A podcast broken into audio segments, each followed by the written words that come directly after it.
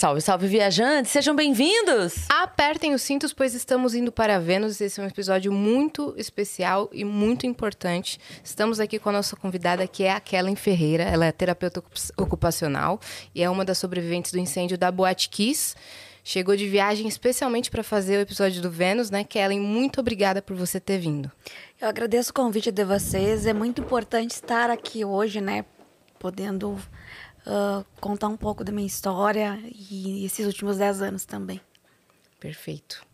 Como é, como é que tá o seu dia hoje? Porque hoje é sexta-feira da paixão. A gente viu que você é uma mulher de muita fé. Qual que é a sua religião, se você se sentir confortável de falar? Eu sou católica, batizada, crismada. Uh, tanto é que eu comentei com a Vanessa, né? Eu faço o, o, o jejum da, do, da manhã. Uh, mas também passei a acreditar algumas coisas uh, do espiritismo depois do incêndio. Uhum. Mas antes você também já tinha sua fé? Já, sim. Uhum. E depois vê, né? reforçou muito. Uhum. É, Nossa Senhora Sim. me acompanha aqui há Sim, alguns anos também. E a, a, própria história que, que você viveu ali, né? Isso. Tem uma ligação forte com isso. Tem, sim. Uh, né, no momento lá do incêndio, uh, quando eu cheguei na porta, né? Uh, e conta também um pouco na série, né? Na série conta. eu sempre digo, 99% é a minha história, 1% é ficção, né? Uhum. Então, quando eu cheguei na porta, eu rezei e pedi para Deus que eu não, não queria morrer ali, né? Pensei na minha família, né? Porque eu digo, é, a gente se vê numa cena de filme, né? Que tu não consegue fazer nada, né? E aí eu rezei e pedi, né? Que eu não queria morrer. Eu sempre rezei uh, e rezo quando eu vou dormir, né? Agradeço pelo meu dia, agradeço pelas pessoas, né? É, na minha vida, agradeço pelo Guilherme também, ele não sabe, e pela vida dos meus pais, da minha família. E eu sempre pedi para Deus, antes, né, do incêndio, mas fazer a vontade dele na minha vida. E naquele dia não foi diferente. Uhum. Eu pedi para ele, né, fazer a vontade, vontade dele, mas que eu não queria morrer ali. Caramba, a gente vai contar essa história hoje, esse é o objetivo do episódio, né? Uhum. É, porque é uma história de superação, mas é uma história de muita injustiça também, muita negligência. Com certeza. Essa história merece ser contada por justiça e para que não se repita né? Sim, é, viemos 10 anos já, né? Em janeiro completaram. Uh, o processo vem se arrastando, né? Teve o júri em 2021. Eles foram condenados, cumpriram oito meses. Uh, de 21 a 22 foram soltos em agosto por uma decisão do, do TJ do Rio Grande do Sul. Uh, em primeira instância, né, no Rio Grande do Sul, o julgamento foi anulado. Isso é importante dizer para as pessoas também que uh, foi anulado no Rio Grande do Sul, mas já subiu para inst uh, outras instâncias, que é Brasília, é, no STF e no STJ. E lá já estão os pais, né? Uh, para tentar agilizar esse julgamento desse, desses processos desse processo lá. Uhum. O tio Paulo e o tio Flávio já estão lá. Uh, foram pra, foram para lá. Agora, na outra semana, vai a tia Lid e outra tia, que agora eu não lembro o nome, né? E vamos, eu e o Guilherme, no dia 17 a dia 22, vamos ficar lá. Uhum. Então é, um importante. processo para anulação da anulação. É, isso, para manter o júri isso. e eles voltarem a cumprir suas penas. E eles vão. Uh, eu, eu sempre uh, tento eu, uh, falar para as pessoas que isso tudo não é uma. Nós não queremos vingança, né? Na época do júri foi, bem, foi muito taxado uh, que as famílias, os sobreviventes queriam vingança. E não é isso. É que eles cumpram, né? Uh, as suas penas. Sejam responsabilizados. Sejam né? responsabilizados. Nós sabemos que a justiça brasileira antigamente era um terço, depois passou, né? Por uma reforma, enfim, agora é um sexto. Então, uhum. quem pegou, digamos, 18 anos vai cumprir 3 anos em regime fechado, né? Tem progressão de pena, bom comportamento. E eles já cumpriram desses anos, né? Um ano. Em 2013, eles ficaram presos quatro, quatro meses. E agora, de 2021 a 22, oito meses, não completou um ano, né? Então, eles vão voltar para suas famílias, né? Vão cumprir a pena. Desculpa. Vão cumprir a pena, vão voltar, vão poder trabalhar, vão poder ter suas famílias, se divertir, tudo. E Eles têm, só pra explicar pra galera Os que não réus, sabe, né? certo. Nós temos hoje no processo... ah, foram indiciados na época 28 pessoas, né? Das, 20, das 28... Das 28 foi feito um inquérito. Das 28, quatro foram indiciadas, né? Que, ah, a- teve o julgamento em, em 2021. Certo. E essas quatro foram condenadas, né? Os bombeiros foram condenados na parte da justiça militar, né? Que eu acho que eu não lembro agora se algum chegou a ficar preso ou não, mas chegaram a ser condenados a pagar cesta básica e não lembro se algo eh, nessa parte assim social, né? E aí eh, ficaram os quatro réus. Nós sabemos que tudo isso tem e o inquérito foi muito bom que foi feito na época, né? Todos são culpados que estão ali. E além de- desse processo, corre um processo na Corte Interamericana que responsabiliza o, o Brasil, que a gente chama de Estado brasileiro, e todos esses outros. Eh, município de Santa Maria, Estado do Rio Grande do Sul, todos esses órgãos que não entraram na Prefeitura, Ministério Público. Então, ah, eles vão voltar para suas famílias, vão cumprir a pena e vão voltar. E quem foi vítima, né? As, Exatamente. as famílias estão até hoje esperando seu filho voltar, né? Não vão ter netos, não vão ter bisnetos, não vão ver seus filhos. Muitos eram estudantes, não viram seus filhos se formar, né? E muitos ali também eram a, a esperança de um futuro melhor para as famílias, né? É. Sim, Ah, muitos e Muitas famílias humildes, né? sim, muitos também trabalhavam na boate, né? Que acabaram Sim. ah, falecendo. E é uma, é uma luta diária, tanto dos sobreviventes como das famílias. Sim. É, não é só quando aparece o julgamento, não é só quando é, lança a série, o documentário. É uma luta diária há 10 anos, né, Kelly? Há 10 anos eu acho que sempre vai ser, né? Por mais que ah, tenha todos, né? Eles voltarem a cumprir a pena. ah, vai se passar os anos, né? E eu ainda, eu, eu sempre digo, eu tive mais uma chance, e tenho, né? De estar aqui. E quem não teve? né? Então, eu perdi três amigas, né?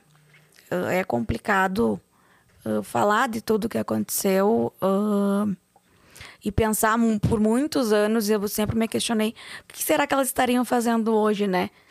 Eu consegui, voltei depois do incêndio, terminei a faculdade.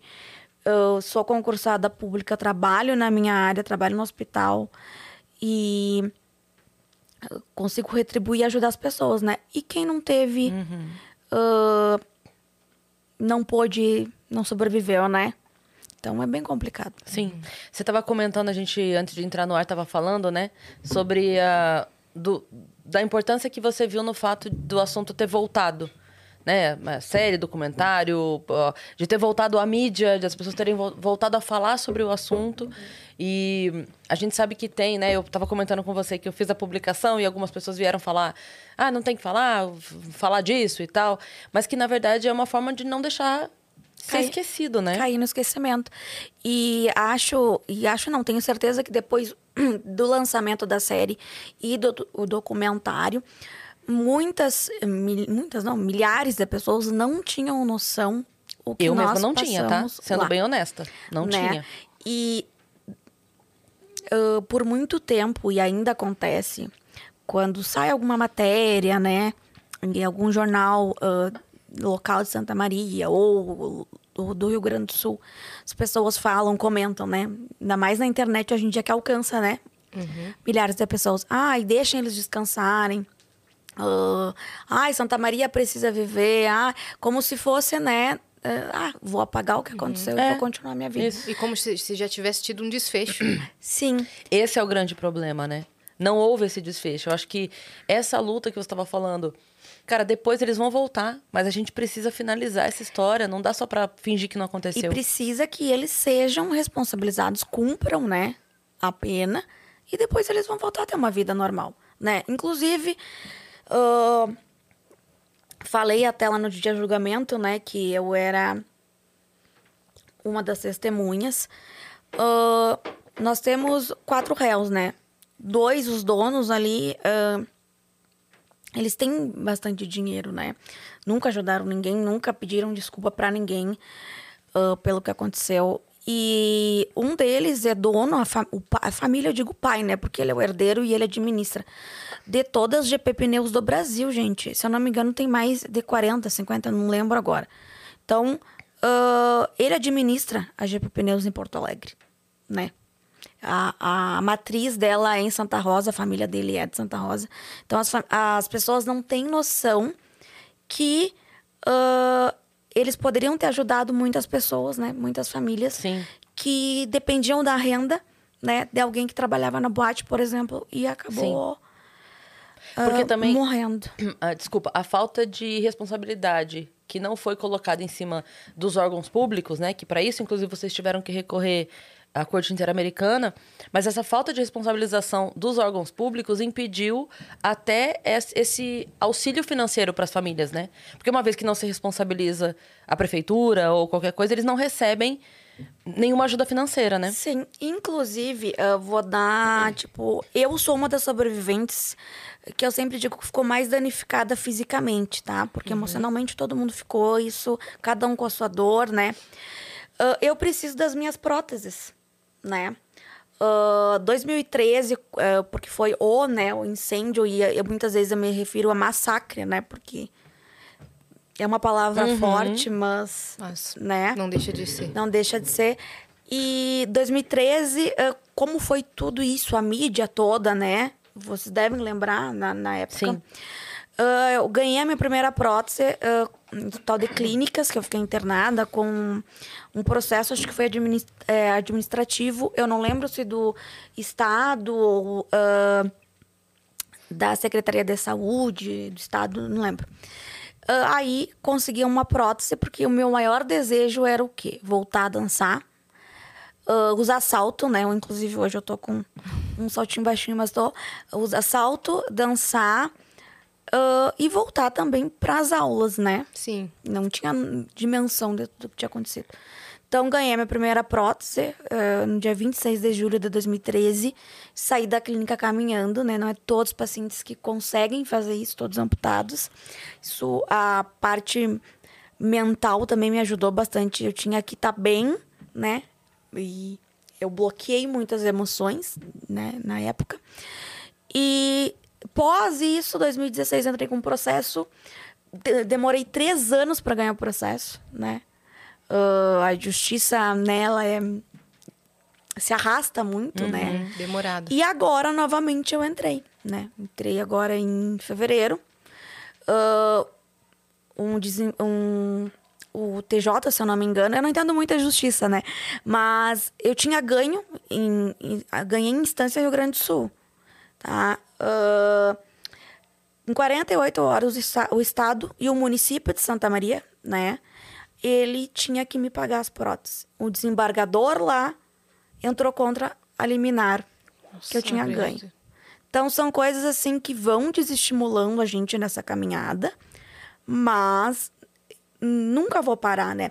E eu, como eu fiquei a, a, a sobrevivente mais danificada, eu vou precisar das próteses pro resto da minha vida. Essa Sim. prótese é cara, né? Sim, a, a minha ação, a de agora, para te ter noção, é uma prótese biônica, que é a mesma do outro processo, e uma prótese para atividade física, tá? É 140 mil reais. Caríssimo. Sim, muito caro. Eu não tenho condições de comprar, né?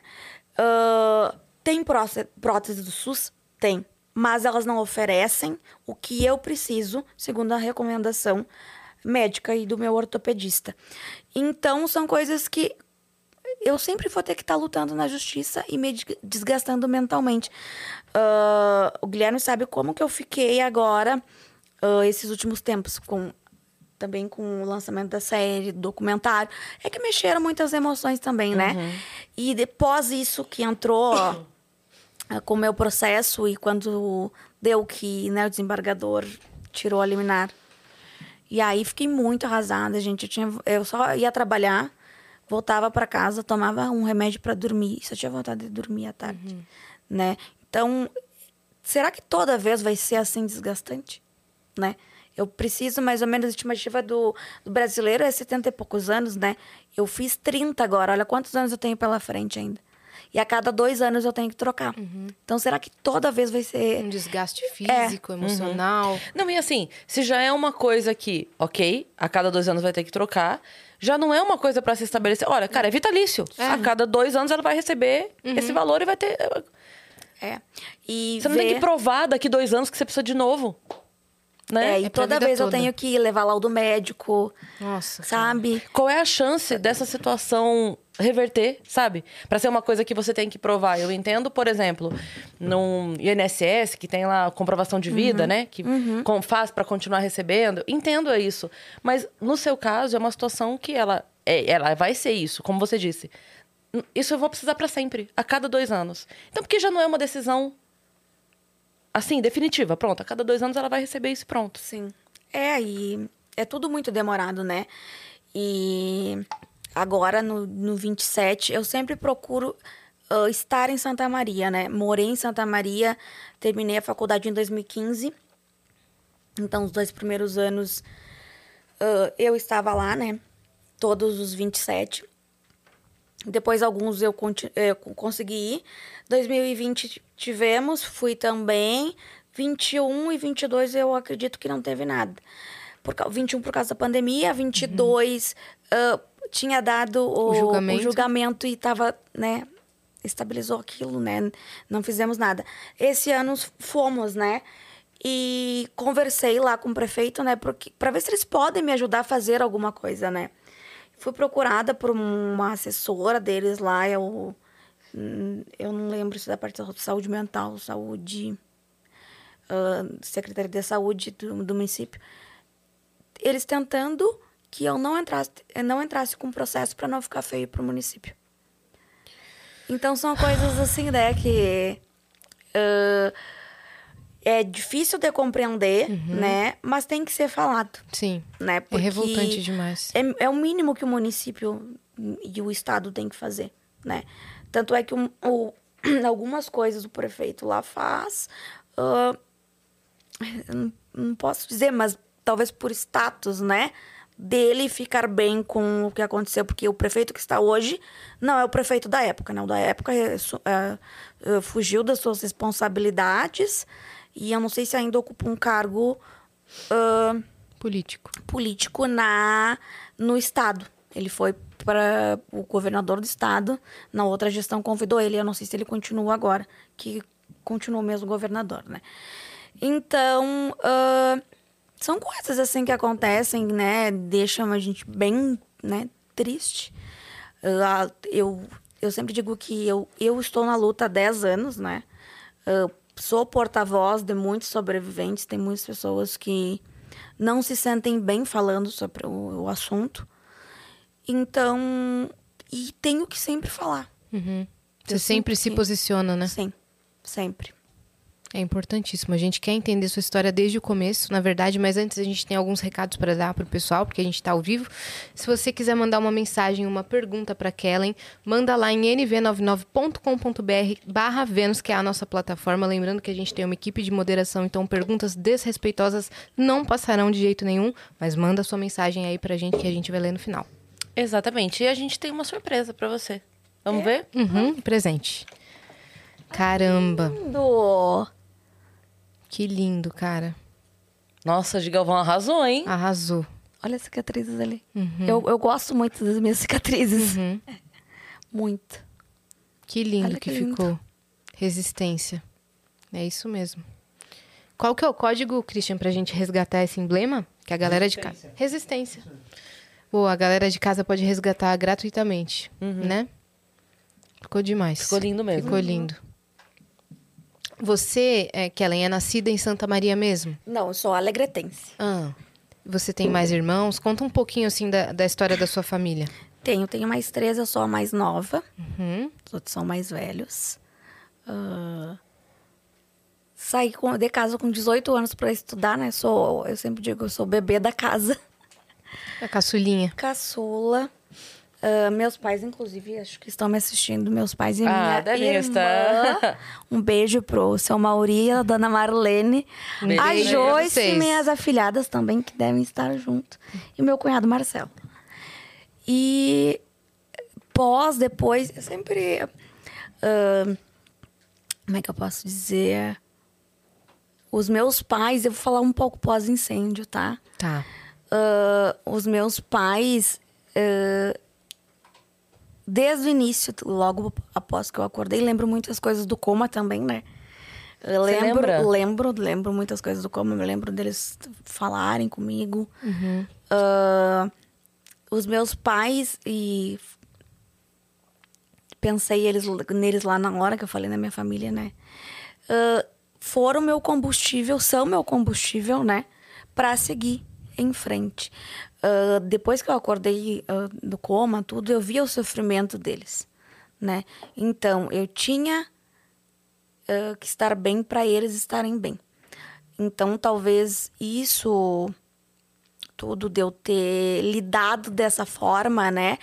Eu acho que eh, e a minha psicóloga falou isso em 2021 que eu coloquei o luto numa caixinha em 2021 ele saiu com o julgamento, né? Antes do julgamento e tudo. Então, eh, se não fosse eles, né, não estaria aqui hoje. Eles deram força pra você e você também E deu dão. força pra eles. Sim, É. sempre. No momento que tava todo mundo Sim. segurando as pontas, assim, você falou, eu tenho que levantar e seguir em frente, né? Inclusive, ah, o incêndio foi no dia 27 de janeiro, né? Na terça, ah, todo mundo sabe que minha sandália ficou no pé por causa. o- a amputação foi por causa disso, né? Na terça, ah, meu cunhado começou a notar que meu pé estava escurecendo, né? Faltou circulação, por isso que amputaram o pé. E na quinta pós-incêndio, que eu acredito que, se- que fosse dia 31, ah, os médicos davam o boletim né, da UTI sempre pro meu pai e pra minha irmã. Né? A minha mãe não ia, porque a minha mãe é muito nervosa, né? E na quinta-feira, ah, os médicos ah, chegaram para eles e falaram ah, se nós tínhamos alguma religião, né? Meus pais são muito católicos. E aí o pai falou que sim. E ele falou: olha, a medicina já fez tudo. Né? Agora, se vocês acreditam a Deus. E a qualquer momento na quinta poderia ir a óbito, né? A parte pulmonar era muito grave. Tanto é que os mais graves foram para Santa é, para Porto Alegre, né?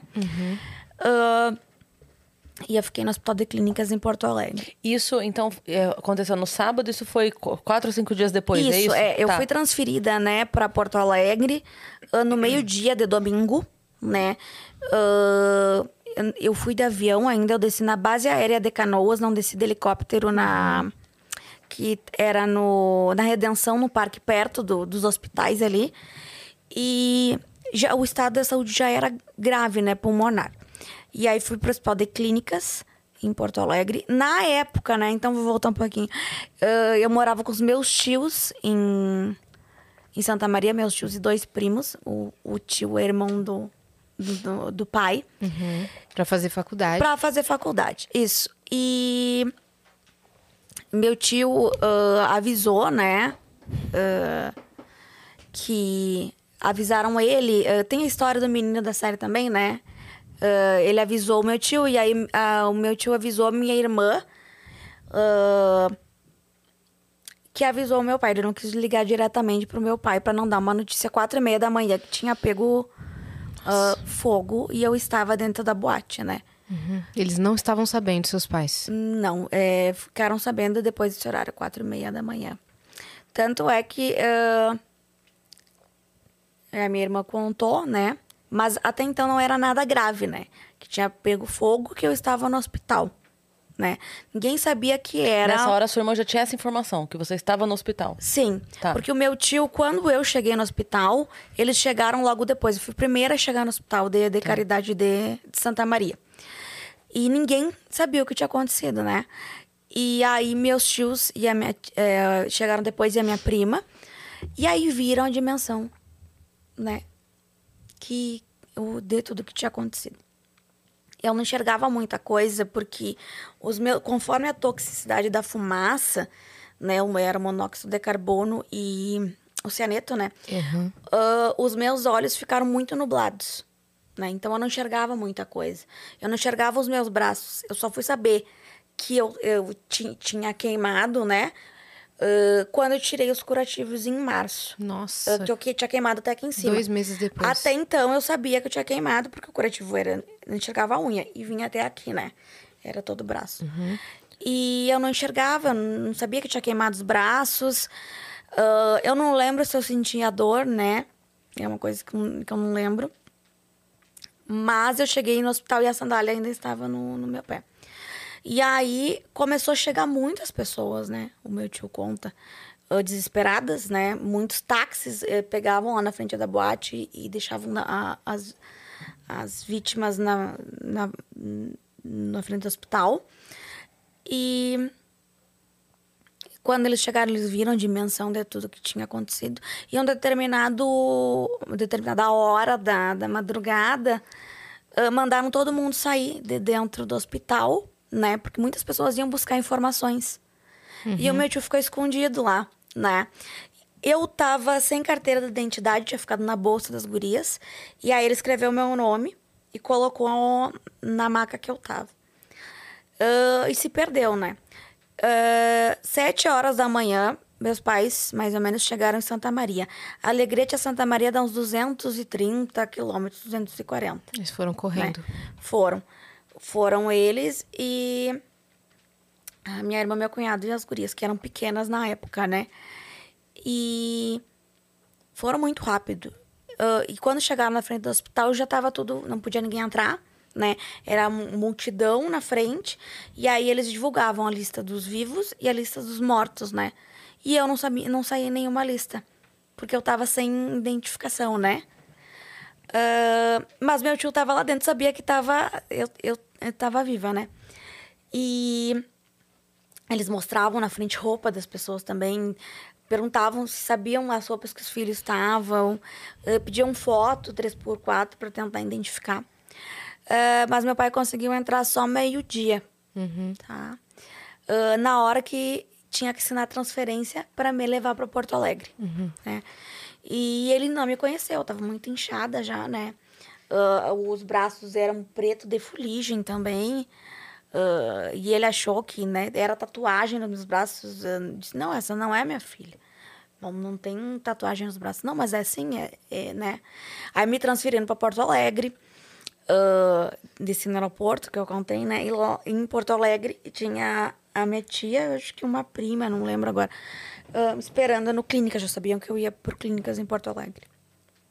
Esperando, né, ver desembarcar, porque eu tava ah, sedada em coma. E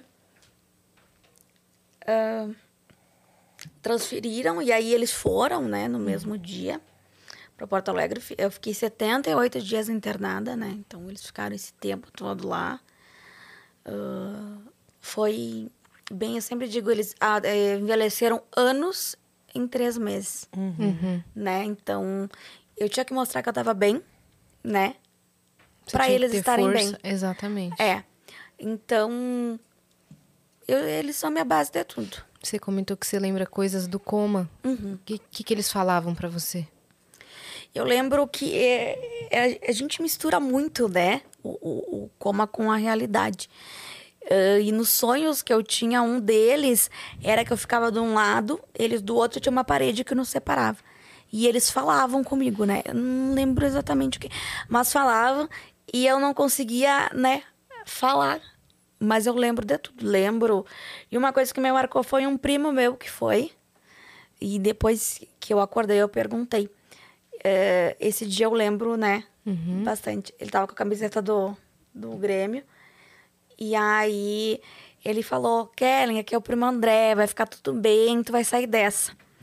E são coisas assim, né? Lembro o dia que eu tava ruim, né? Dessa que os médicos é, deram um boletim, né? Que a medicina tinha feito tudo. Lembro exatamente de ver os batimentos baixos, a pressão Nossa. era 7 por alguma coisa. E nesse dia, meu pai fez uma promessa. Eles são muito devotos do Pai Eterno em Trindade, Goiás. Que se eu me curasse, nós íamos lá. Isso foi numa quinta, 31. No sábado, eu já comecei a melhorar, né? A amputação foi depois que eu, que eu melhorei, foi no dia 5 de fevereiro. Uh, não sabia. Uh, tive muitos sonhos, né, misturado com a realidade de amputação. A primeira coisa que eu acordei e perguntei é se tinham amputado o meu pé. Né? Porque eu tive muitos sonhos do meu pé amputado, colado em cima, né, do teto do hospital, coisas assim. E reunir uma equipe toda para contar, né? E aí foi aí que eu disse que eu queria usar salto, queria voltar a dançar, né? Queria uhum. voltar para a faculdade. Eu tinha ideia que eu voltaria para a faculdade em abril, né? O semestre próximo começaria em abril. Uhum. E aquilo era mais ou menos 10, 12 de fevereiro. Uhum. Fiquei 14 dias em coma. E não tinha ideia, né, que demoraria um tempo mais. Uhum. Né? Processo todo de reabilitação. Para voltar a andar. Para voltar a andar, para preparar o coto para pôr a prótese. Uhum. Né? Mas consegui voltar para o segundo semestre daquele ano. É, essa era a sua preocupação? Era. Voltar para a faculdade? Voltar para a faculdade. Faltavam dois anos? Eu estava no terceiro, terminando o terceiro semestre, ia começar o quarto. Uhum. Isso, dois anos. 2013, é. é. Eu me formei em 15 de dezembro de 2015. Uhum. Caramba. Você comentou. Falar, não, é que você comentou sobre é, a questão pulmonar, né? uhum. né? E uma coisa que eu não sabia, eu não sei se. Porque eu acredito que nem todo mundo tenha assistido, né? A série documentário. É, eu não sabia a questão da toxicidade da fumaça, porque assim, normalmente em incêndios já já é ruim. O monóxido de carbono, né? Já é ruim uhum. você respirar a fumaça do incêndio, uhum. ponto, né? Uhum. Então, é, mas aí quando, quando explicam, que a hora que as, tem a cena das meninas entrando no táxi uhum. e tal, que elas não conseguem chegar, e que daí descobrem que então não era só a questão do incêndio, era quase que um envenenamento, Exatamente. né? Exatamente. O, a queima da espuma, né, foi colada, uh, e não por uh, recomendação de engenheiro civil nem de arquiteto. O dono mandou colar uma espuma, e eu descobri isso no júri, né, acompanhando uh, que o, um bartender, né, um barman lá dele, colou. O cara não tinha prática nenhuma. Colou com cola de sapateiro Nossa. uma espuma que não era recomendada. Né? Não poli, era própria. Poliuretano, né? É, que não era que se pegasse fogo ia pegar fogo. Se ele colocasse que era recomendado para lugar fechado, não, talvez não teria pego fogo. Então, como que ele vai mandar uma pessoa que não tem experiência, né? Isso ele tem muita responsabilidade nisso. Ele assumiu o risco de matar aí, né? Uhum.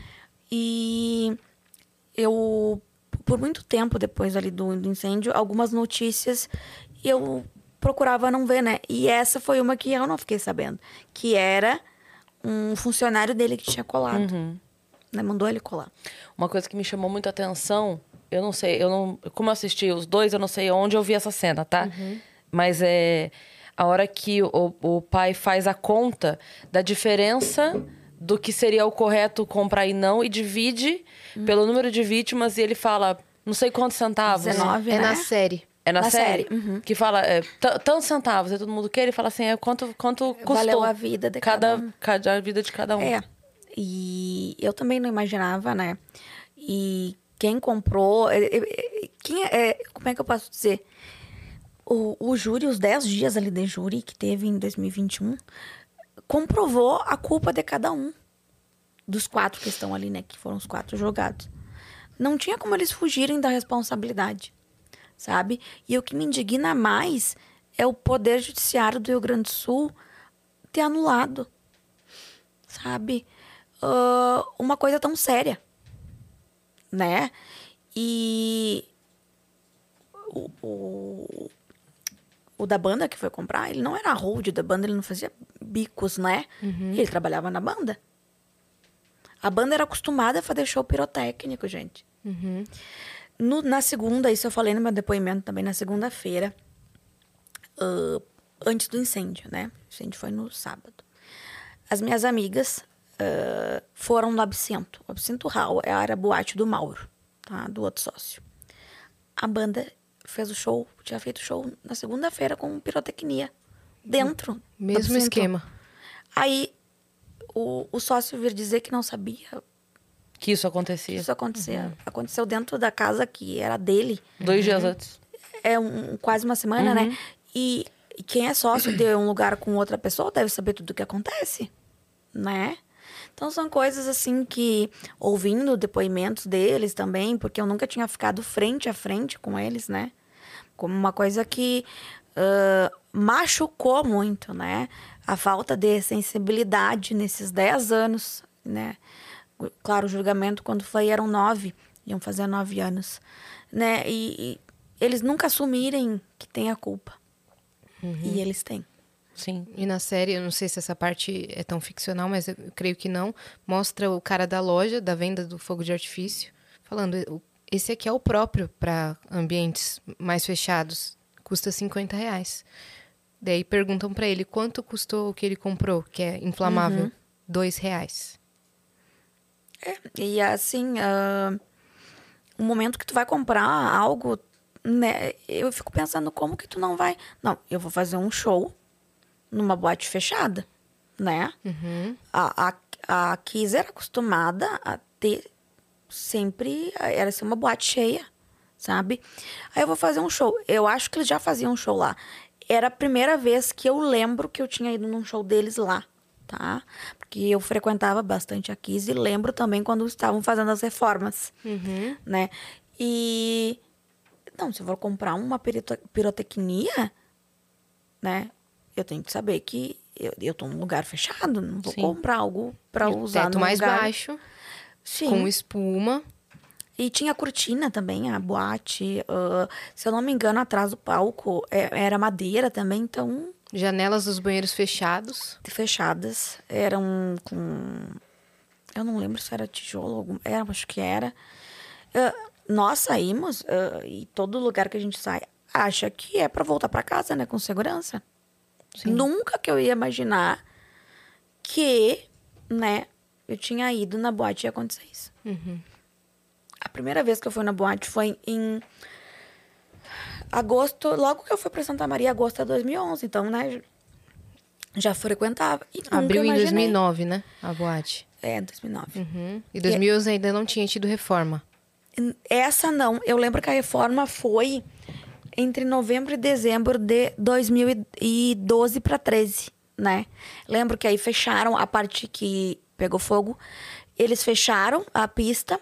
Nós fomos no. ah, não lembro se foi em sexta ou sábado. Aí fecharam e ficou só pra parte de cima. Como tava em reforma, não podia, né, funcionar.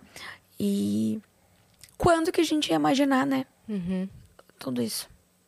Vamos falar um pouco mais sobre o dia, mas até, até onde você se sentir confortável, tá, Kellen? A gente deixou isso bem claro para ela, né? Que é até, até onde ela quiser contar. É, a gente vê você falando no documentário que no dia do ocorrido, no dia 27, você nem ia, né? Você decidiu meio que tarde da noite ir. Sim. ah, Era uma festa da faculdade de agronomia, é isso? Isso, era agronomia e me- é, medi- medicina veterinária e tinha mais outros cursos que eu não lembro, né? Mas a, maioria- a maioria que das vítimas eram agronomia e veterinária. Eu não ia. As- o que que acontece? Ahn, as gurias que faleceram, ahn, uma trabalhava na boate e duas não, né? Suas amigas. Sua, é, colegas e amigas. E aí, ãh, as que trabalhavam pegavam o ingresso para vender, né? E as gurias vendiam. Ãh, naquele mesmo dia, à tarde, eu tinha pago o carnaval, né? E, inclusive, o carnaval seria na Boate Kiss. Duas semanas depois, né? Se eu não me engano.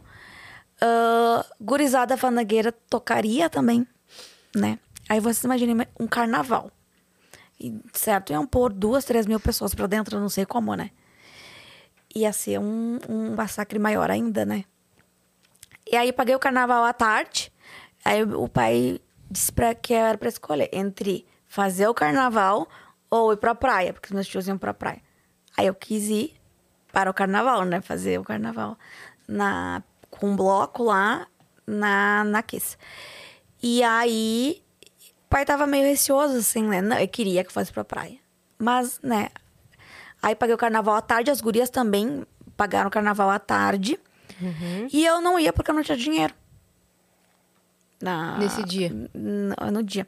Na série até mostra que é o Antônio que, que dá, né, pra Grazi o ingresso.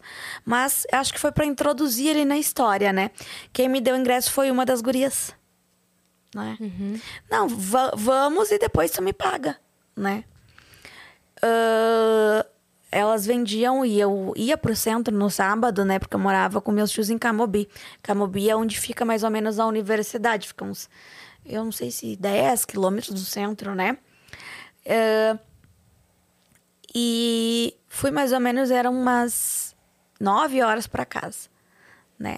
Aí naquele dia, meus tios ah, tinha a escolha do carnaval da rainha, né? Rainha, Raimon, princesa. E aí eles tinham ido a, a assistir, Assistir. né?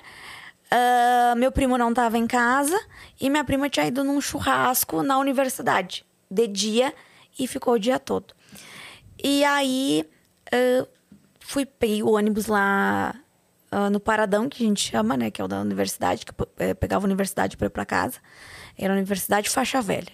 Desci na Faixa Velha e sempre com aquela. eu digo um aperto, né? Né? Parecia que era algo me avisando para não ir.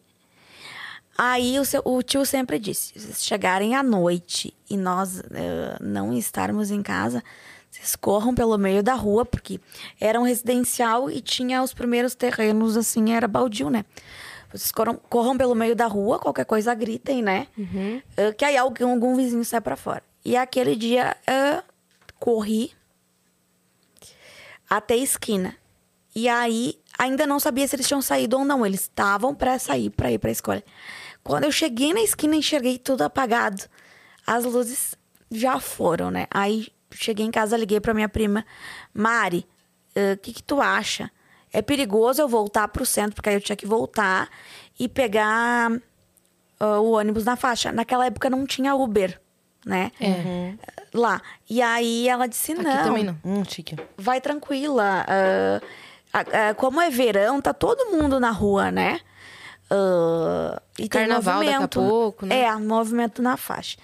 Aí voltei, né? Peguei uma roupa, botei dentro de uma, de uma bolsa. Era uma bolsa azul que eu tinha. Ah, peguei uma roupa pra tomar banho lá, que não, não dava tempo de eu tomar banho em casa, né?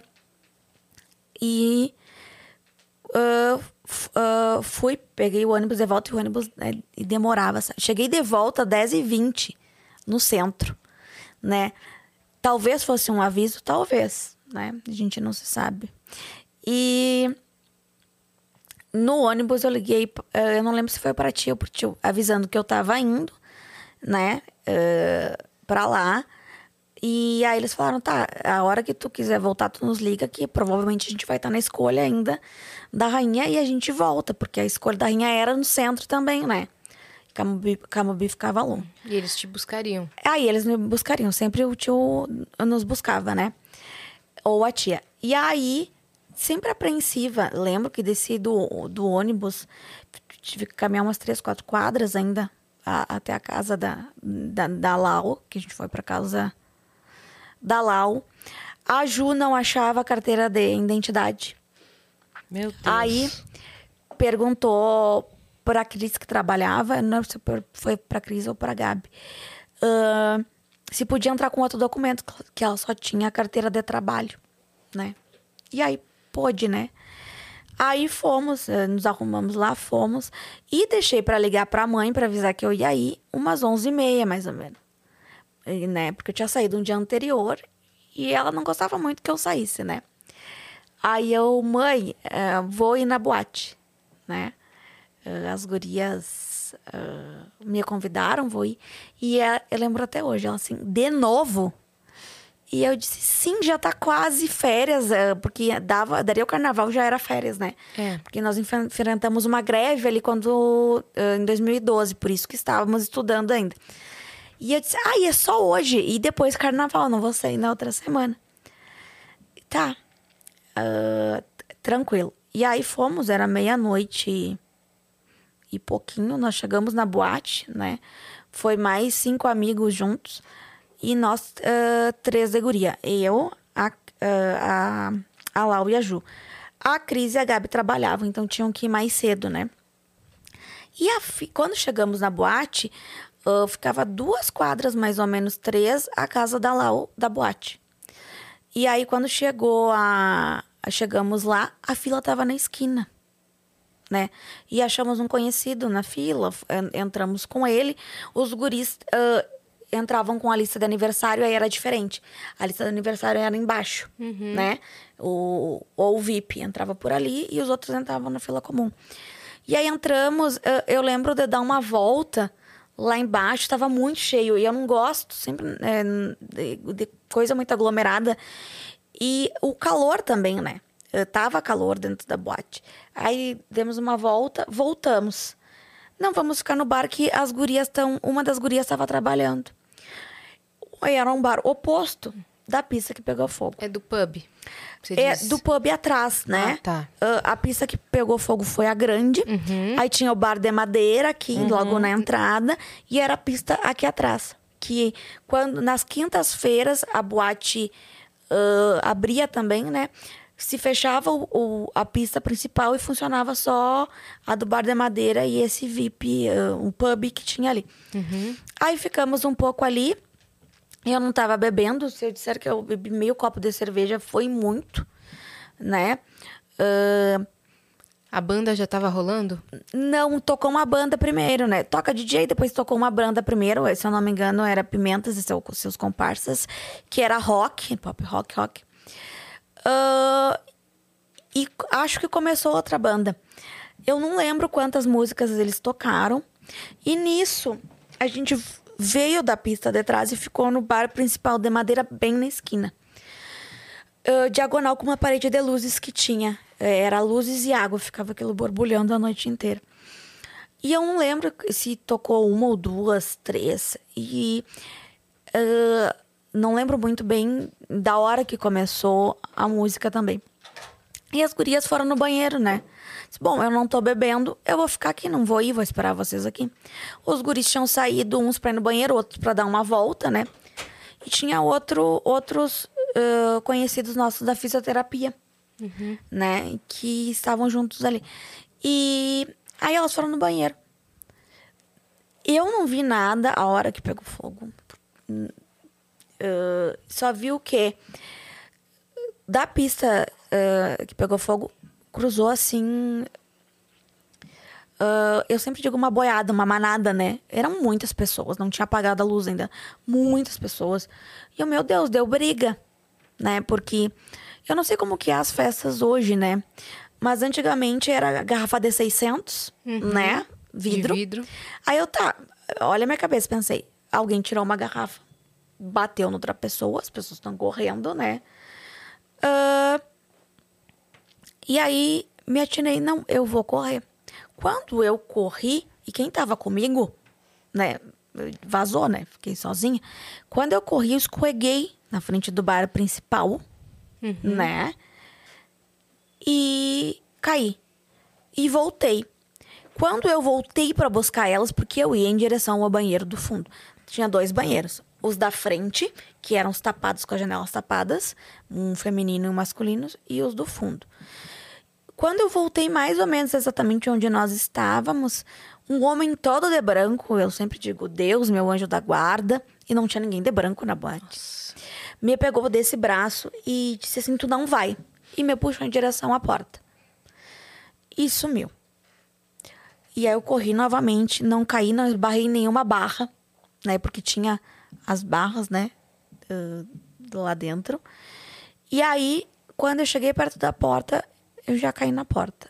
E aí eu lembro que tinha muito grito, só que eu não lembro se eu gritava junto, né? E aí que foi instinto também, né? Você já tava inalando muita fumaça também nesse momento. Já, mas eu só me dei por conta que era fogo quando eu cheguei na porta. Porque aí começou a queimar. Né? Dizem que a fumaça demorou 40 e poucos segundos para tomar conta da boate. Então acredito que foi o tempo que eu, eu demorei para chegar na porta. E aí foi aí que eu caí já ajoelhada e aí comecei a rezar, né? Pensei na minha família, achei que ia morrer ali. Comecei a rezar né? Pedi para Deus me tirar dali, dali que eu não queria morrer. E aí foi aí que eu pensei, não, eu vou tirar minha sandália para não pisar em ninguém. Quando eu virei de costas para a rua, uh, eu dei com o braço na porta, então já sabia que eu tava na porta, né? A porta de, que era a de entrada. Uhum. E aí eu tirei uh, a sandália do pé esquerdo. Quando eu fui tirar do, do direito, né, abri uh, a a fivelinha. fivelinha, me puxaram para fora. Então a sandália ela ficou presa no meu tornozelo e a parte da frente dos dedos assim tinha caído, né? Ficou presa aqui. Acredito que alguém deva ter caído em cima de mim e ter eu ficado presa, né? Isso. E aí me puxaram. E aí eu não sei dizer quanto tempo minha sandália ficou presa no meu pé, porque eu não enxergava muito. Aí ãh, o Gustavo que me tirou o riete, não, ãh, ele tirou muitas pessoas, eu não lembro quantos, salvou muitas pessoas. Quem era o Gustavo? Só pra galera Eu, entender. eu conheci ele depois, né? Ele ajudou a quebrar a parede, um dos que ajudou a quebrar a parede. Ele não estava na boate. Ele tava na boate. Hum. Ah, ele é sobrevivente também. Ah, e eu acho que ele chegou, era um pouco antes até do que aconteceu. Eu não, eu não sei dizer pra vocês, porque eu conheci ele depois. Identifiquei ele numa entrevista que ele deu. E Aí você lembrou, tá? eu lembrei. Eu lembrei do rosto dele e da roupa que ele tava, que era branca, cinza. E aí ah, ele me tirou e me colocou lá fora. Quando ele me colocou lá fora, né? Eu vou chamar Antônio, tá? Eu não vou identificar a pessoa. O Antônio da série. ah, na época, eu ficava com o Antônio, o, o- né, o personagem, teve o Antônio. Ah, ele me viu deu a confusão e ele saiu junto, é o que ele me contou depois, saiu junto com as pessoas, o empurra empurra, ele tava no banheiro da frente, eu acho, e saiu no empurra empurra. Quando ele me enxergou ah, lá fora e até aparece ah, no documentário, ah, aparece a hora que fala, eu falo, aparece eu deitada assim, Sim. que acharam um vídeo lá do dia. E ele me abanando, eh, eu lembro que ele me batia também no rosto pra eu não desmaiar, né? Ele viu tudo que tava acontecendo. Eu não vi porque tava tudo nublado. E aí tava passando um amigo dele de, de carro. E aí eles me colocaram dentro do carro. E eu lembro que ele gritava muito. Eu deveria estar, né, ter toda já, enfim, tinha um, pele de um braço que me contaram depois que estava levantada, eh, porque me né, pegaram, eh, me carregaram. E aí me levaram para o hospital e aí eu falei para ele: liga lá para casa, consciente, e diz que tu tá me levando para o hospital. Até então eu queria ir para o hospital militar lá em Santa Maria, que meu pai é militar aposentado. Só que eu não tinha nenhum documento e nem a carteira, né? Eu pensava que naquele precisava disso para ser atendida. E aí ele- eles me levaram para o hospital de caridade, lá em Santa Maria. Eu fui a primeira a chegar. Ninguém sabia o que tinha acontecido, né? Isso me contaram depois, né? E eu lembro mais ou menos até ser entubada. Eu lembro a hora que meus tios chegaram. A minha tia rezava muito, chorava muito também. Ah, e depois eu já não lembro mais nada. Nesse momento que você entrou em coma. É, aí me entubaram quatro e meia da manhã, né? O incêndio foi, era duas e meia, três horas, né, aquilo. Então, quatro e meia da manhã viram que aquilo não era o monóxido de carbono, né? Que é o a queima comum do, do incêndio, que era cianeto. E aí tinham que entubar as pessoas. Sim. Uma coisa que você contando agora e relatando o momento que me impressionou muito é que foi muito rápido esse momento de você estar ali, pensar em ir para lá, voltar e sair. Foi muito rápido, né? E é, ter chegado ao ponto do fogo te alcançar, você nem estava no lugar onde foi o, o foco principal, sabe? Então, assim, Sim. se alastrou muito rápido, né? Sim, e as queimaduras, ah, tudo aqui no meu braço é enxerto, né? Fiz enxerto de pele da, da meu, ah, das minhas coxas. As queimaduras não foi o fogo em si. O que, que aconteceu? A espuma queimou, né? Com a fumaça, a espuma vinha. A, espuma- a fumaça era muito Ela densa tá caindo? Não. ela caía com a fumaça. Tanto é que aqui, né, parece que foi jogado assim, né? Aqui eu não, eu não, eu não queimei. Acredito por Entendi. ter- tá tirando, né? o- A sandália. É. Entendi. E nessa hora de tirar a sandália, ah, ah, foi aí que eu respirei a fumaça. Porque antes, quando eu cheguei na porta e vi que era fogo quando começou a queimar, eu puxei meu vestido, tomara que caia e comecei a rezar, né? Comecei a rezar, tapando. E aí, quando eu tive que tirar a sandália, foi o tempo que eu respirei. Então, eh, eu conto que eu não fiquei um, eu não cheguei a ficar um, um minuto e meio lá dentro, dois, porque foi o tempo que as pessoas desmaiavam, né? Então eu acredito que eu não respirei um minuto e meio, dois de fumaça, de, né? Uhum. Você já foi puxada. Ceneto, assim. Como que foi seu processo de reabilitação? Olha, ah, em 2013 ali, né? eu, ah, eu fiquei 78 dias internada. Logo após, eu tinha que ir de semana em semana em Porto Alegre, né? Alegrete a Porto Alegre, né? Que eu voltei para casa dos meus pais, né? Desculpa, não foram 78 dias em coma, Não. né? Foi 78 no total. 14 em coma. Foi 14, 14 em em coma, coma, tá. Ah, 24 desses 78 ah, na UTI e 54 no quarto, aí fecha 78. Eu dei alta, entre, eu não lembro se foi 15 ou 17 de abril, ah, numa segunda-feira. E 2013 foi resumido, né? A, a tratamento. Como eu- Fisioterapia, fisioterapia, terapia ocupacional. ah, que é o seu trabalho. é, cirurgia plástica, hum, pneumologista, né? Ah, psiquiatra fiz na época também, psicóloga também. E eu fiz o quarto semestre da IDTO ah, por tudo que te- foi, aconteceu, eles permitiram que eu fizesse em casa, né? Ah, mandavam as coisas e eu fazia em casa. E aí eu ia toda semana para Porto Alegre, depois ficou uma vez por mês. E uma vez por semana, de abril a agosto, eu ia até Santa Maria. Aí foi criado lá em Santa Maria o CIAVA para receber, né, os, os sobreviventes. Ah, e acho que ainda tem. Ah, e nas terças-feiras eu ia até Santa Maria. Eu tinha atendimento de fisioterapia no CIAVA e de eh, terapia ocupacional. E aí fiquei neste tempo ah, indo e vindo assim até voltar para Santa Maria, que eu voltei final de agosto. Depois que eu já estava protetizada. E foi muito difícil no início, e, e eu sempre digo que eu demorei sete anos para aceitar a parte da amputação. né? Logo no início eu não queria, ah, nas entrevistas, reportagens, que né, tirassem foto, fumassem da cintura para baixo. Depois eh, né, fui permitindo aos poucos. Mas eh, de me aceitar e usar uma roupa curta na rua, 2020. Uhum. Pouquíssimo tempo. É Dois, Três anos vai fazer agora. Que, que, Demorou sete anos. Eu, eu- vocês sabem que o Rio Grande do Sul é um calorão, né? Era aquele calor, eu tava de calça jeans, vestidão, saião, né? At- Até na série mesmo mostra, na verdade, a personagem Grazi, mas você falou que 99% é realmente sua história. Aquele momento de quando ela é chamada pra sair. Deixei muitas vezes de sair. Por vergonha ao corpo, né? Medo ju- eh, do julgamento, do que, que as outras pessoas iam pensar, né? Ah,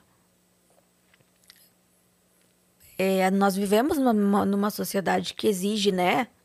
Tu vai olhar é, modelo, é, capa Aparência. da revista, a aparência, né? Então, 2020 foi quando eu não. Eu tenho, eu tenho que usar uma roupa curta. As pessoas vão olhar de qualquer jeito. As pessoas olham as queimaduras, né? E sempre olharam. E as pessoas vão perguntar. Eu prefiro que as pessoas perguntem do que fiquem olhando ou cochichando, né? Aí eu conto. Ai, tu lembra do incêndio que aconteceu na Boate Kiss? É, eu tava lá. E as pessoas. Ai, não imaginava. Lá em Pelotas, né? O outro lugar. Não imaginava que eu ia conhecer uma sobrevivente que estava na Boate Kiss. Como que foi a relação da mídia com você nesse, nesse ano do, do, do incêndio mesmo? Ele foi muito invasivo?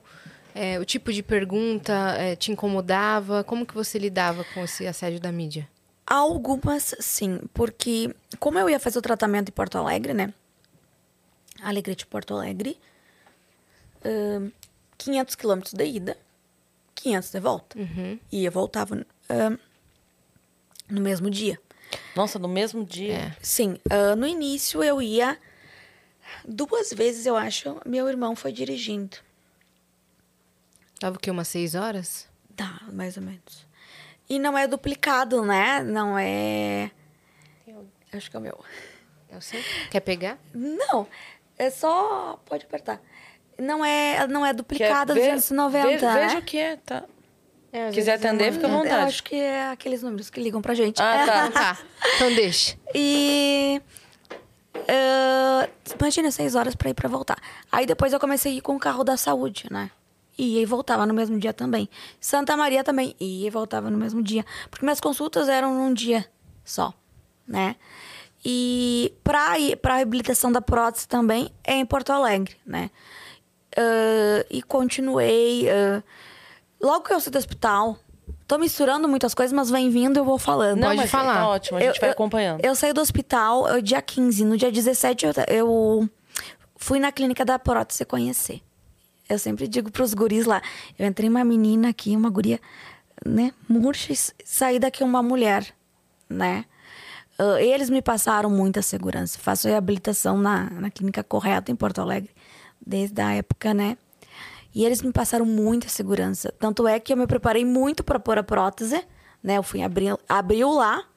De abril a julho fiz toda essa reabilitação, tudo que tinha que fazer, né? Usar. ah, ah, agora esqueci o nome. ah, a- não é malha compressiva. A gente molda o coto, né? Preparar prótese, é. Pra prótese. E saí da clínica caminhando. N- Não é todas as pessoas que fazem isso, sabe? E machucou muito no início, machucou. Criou muita bolha, criou. Até hoje em dia machuca, né?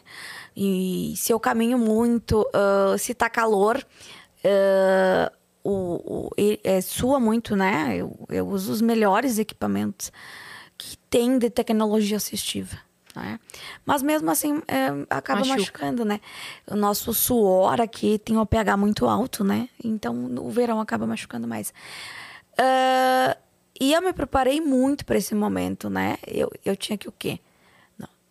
Eu tenho que voltar, botar a prótese em julho, porque eu tenho que voltar às aulas ah, início de setembro? Então, tinha que estar bem para tudo, né? Para voltar, para terminar a faculdade tudo.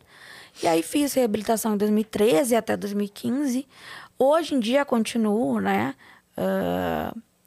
A- da prótese vai ser sempre.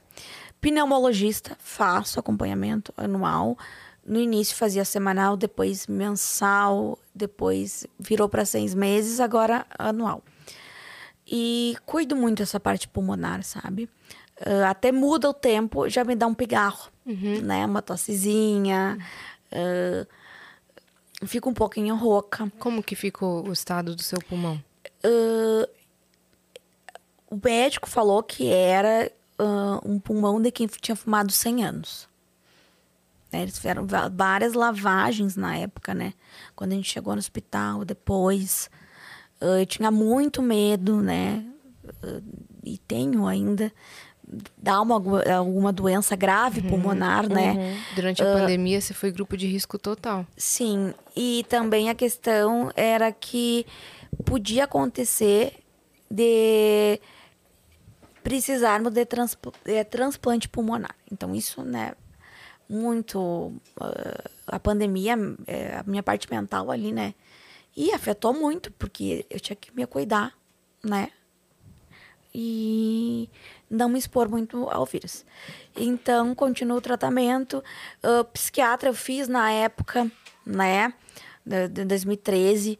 Parei, psiquiatra e psicólogo. Ah, eu acabava, quando eu voltei para Alegrete, acabava dormindo durante o dia, não dormia à noite. Tinha muitos sonhos que o Kiko tava me matando, né? Tava dentro da bote, ele estava me matando. Então, ah, parei de tomar medicação porque eu ia voltar para as aulas, né? E eu não, as aulas, minhas aulas é manhã e tarde, né? Se eu continuar tomando medicação para ansiedade, estresse pós-traumático, ah, eu vou, como é que eu vou? Não posso dormir na aula, né? Aí parei de tomar por conta própria, não, não fui mais em psiquiatra, psicólogo, não quis mais. Eu só queria conversar com, com, com outras pessoas que tinham passado pela, né, pela, pelo mesmo trauma. E 2017 tive que voltar para psiquiatra, fui ah, embora para Pelotas, né? Moro desde 2017, uma cidade nova. Ah, fui morar sozinha, né? Então tudo mexeu, né? As emoções. E fiz acompanhamento psicológico na época, mas nesses anos, né, de lá pra cá, eu me dou alta às vezes, né? Da psicóloga agora prometi que não vou me dar. E em 2021 eu falorou tudo com, com o júri e eu sabendo que eu ia ser testemunha, né? Tive que do- a médica dobrou a medicação da ansiedade, ah, voltei pra psicóloga e foi aí que a minha psicóloga falou: tu não viveu o luto e está vivendo agora. Eu nunca tinha me dado por conta disso, né? De tudo o que aconteceu. Eu sempre tinha, eh, tinha naquilo na cabeça. Tem que estar forte para meus pais estarem fortes, né? Tem que estar bem, tem que estar, né? E aí, ah, fiz um tratamento psicológico um tempo depois do, do júri, parei, né? Mas agora eu voltei, né? E não pretendo parar. E psiquiátrico faço ainda, faço, tomo remédio, né? tenho acompanhamento. Mexeu bastante agora, com os 10 anos, mexeu. E, e sempre vai, né? m- Mexer com as emoções. Eu vi que foi uma decisão de vocês não começar a construção do memorial, né? Enquanto não tiver. Enquanto não finalizar tudo, né? Sim, e aí precisa também ah, destruir ali, né? Ah, o prefeito que está agora comprou o terreno, né? Da- o terreno, digo, a, a onde é a boate, né? Porque era, se eu não me engano, era alugado, o dono alugava. Ah, não era do dono. E aí ele comprou, né? E aí ah, não derrubaram também na época do júri, que se precisasse alguma coisa, né? eh, Irem lá. E agora eu acho, acredito que esse ano, se tudo se decidir, né? Minha esperança é que se decida esse ano, né? Em Brasília. Ano que vem eh, vão derrubar para construir o memorial. Eu achei bem bonito o projeto escolhido. bonito. Nossa, muito lindo mesmo. E tomara que as pessoas não vandalizem, né? Sim. Nossa, tomara. E, e- e cuidem, porque ah, Santa Maria ficou uma cidade muito triste, né? Depois que aconteceu. Eu não sei se algum dia vai se reconstruir, né? E passar lá na frente da boate co- com a fachada que tá. hum, É, é- a energia é, é- Sim. é pesada, né? E eu acho que com o memorial, né? Vai ficar algo mais leve. É, e de repente, é, como, como você disse, como uma cidade triste, de repente, com o memorial, pode ser algo que atraia pessoas a irem. A gente sabe que, apesar de não ser a ideia de transformar isso num turismo, obviamente, mas a ideia de pessoas irem para a cidade, é, circular, voltar a ter gente, voltar a ter, sabe, restaurantes funcionando, hotéis funcionando, de repente pode trazer um, uma nova energia, uma renovação mesmo, né? E Santa Maria é uma cidade universitária, né? É. No anual roda muitos jovens, muitos se formam, muito- muitos entram. Além da UFSM da Federal, tem mais outras faculdades particulares. Então, é uma cidade de jovens, né? Uma cidade que sempre foi. E acho que o memorial, e com certeza, ele ficou muito delicado, né? E é para as pessoas justamente lembrarem que aconteceu, né? Não esquecerem. Mas também ah, já recebi mensagens ah, de seguidores eh, que as pessoas vão lá para tirar frente, foto na frente da boate. E virou um, um ponto turístico, digamos assim, né? Que, né? uma- é, é muito triste ver a boate erguida ainda e lembrar de tudo que aconteceu. Sim. Uhum, O fato de postar uma foto, qual é o intuito, né, também? É. Como mudou pra você o olhar da sua profissão de fisioterapia depois do ocorrido? Terapia ocupacional? É. É que você fez fisioterapia e escolheu terapia ocupacional, é não, não. Eu já fazia terapia ocupacional. Tá. Eu estava no terceiro semestre na época. Uhum. E com o tratamento eu fiz ah, ah, queimaduras e respiratória fisioterapia. E para a parte de ah, voltar ah, a desempenhar as atividades da vida diária, aí eu fiz TO. que quando eu fiquei internada, logo depois que eu acordei, eu lembro, uh, eu tinha que as pessoas me darem comida, né? Trocar, eu usei muito tempo fralda, tomei muito banho de tempo de, é, é, tomei é, muito tempo banho de leito, também pelos curativos. Pentear o cabelo, gente, eu perdi totalmente a força. Uhum. Eu não uhum. conseguia levantar o meu braço para pentear o cabelo. Então eu não conseguia fazer nada. E aí, já estando no terceiro semestre de TO, né? Não, preciso fazer sozinho. Preciso voltar a ser independente, né? Então já tinha noção um pouco que uh, o que a TO poderia contribuir no meu tratamento. Então, aos poucos, voltei. Não, preciso começar sozinha. Vamos lá, vamos treinar, né? Não, preciso pentear o cabelo, prender o cabelo, né? Uh, tomar banho. É a primeira vez que eu fui tomar banho, meu Deus, uh, tomar um banho de chuveiro, né? Porque tomar banho de leito, que é toalhinha, ai meu Deus, é horrível, gente. Uhum. Horrível. Lavar o cabelo no, no, no leito, então. Então, uh, a partir daí, né, eu comecei a, a ver também a, a, minha profissão de outra forma. Quando, quando entrei na faculdade, uh, eu queria trabalhar com a saúde mental em si pura, né? E aí depois, não, a parte da reabilitação, né? Como é bonito tu ver uma pessoa uh, voltar a desempenhar tudo que fazia antes, né? E sem limitações. Então, uh, também terminei a faculdade em 2015, né? Me formei, trabalho com a terapia ocupacional, trabalho uhum. isso com isso com os pacientes e é muito gratificante também, né? E deve ser muito doido para os pacientes, né? Porque ela tem em você não só a profissional que dá força, é alguém que empiricamente sabe do que está falando, né? uhum. né? No início, quando eu entrei no hospital em 2017, nós não usávamos máscara, né? Era aquela coisa, não tinha máscara. As pessoas me conheciam bastante, né? o jaleco vem até aqui, aí dá para identificar a mão, né? Aí, um, quando um ficava sabendo, contava pro outro, e o outro dia todo o quarto já sabia. e aí, depois com a pandemia, né, esse tempo agora, máscara, as pessoas não me identificam. Mas às vezes olham, perguntam o que aconteceu, às vezes eu conto, às vezes, né? Não, não vou focar nisso, não, o paciente vai.